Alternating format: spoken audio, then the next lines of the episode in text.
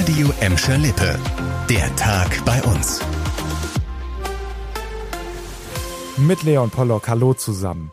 Neue Corona-Einschränkungen, aber auch wieder gute Nachrichten für Großveranstaltungen wie Fußballspiele.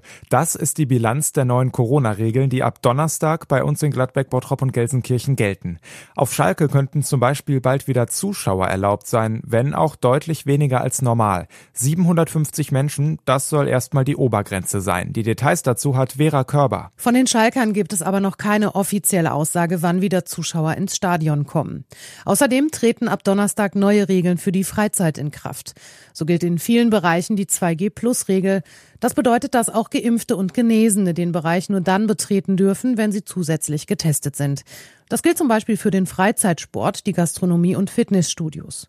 Ausgenommen von der Testpflicht sind Geboosterte. Bei ihnen reicht der Impfnachweis aus.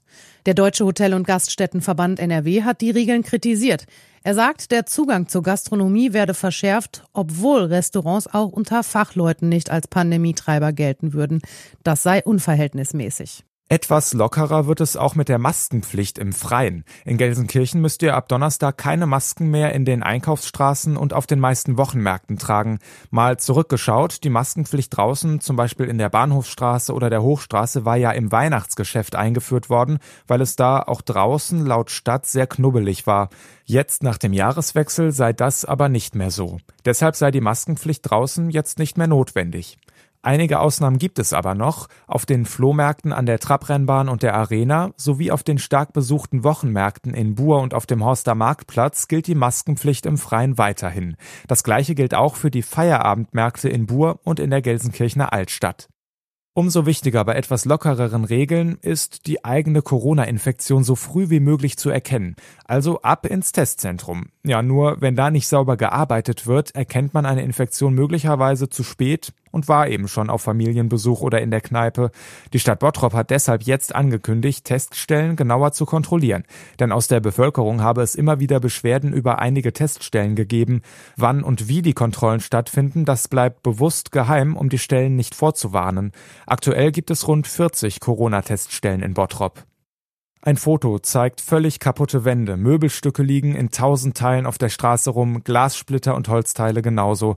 Das ist das Werk von unbekannten Tätern, die in der Nacht auf Montag ein Pförtnerhaus auf Prosper Haniel in Kirchhellen gesprengt hatten.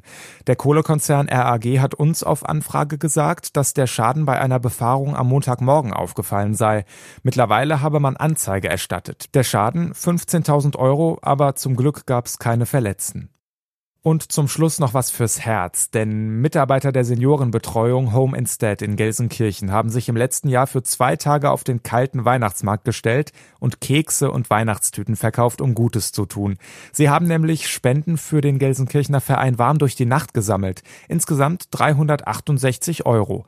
Die ehrenamtliche Helferin Tina Krone hat die Spende heute überreicht bekommen. Das ist eine Menge Geld und wir können da ordentlich was mitmachen und wir haben spontan überlegt, dass wir wahrscheinlich lange warme Unterhosen kaufen. Wir haben noch ein paar, aber der Winter ist ja gerade heute besonders kalt und vielleicht kaufen wir auch Obst noch davon. Ja, aber das werden wir direkt umsetzen. In der Weihnachtszeit hat der Gelsenkirchener Verein auch viele Sachspenden erhalten. Aktuell gibt's deshalb erstmal einen kleinen Aufnahmestopp.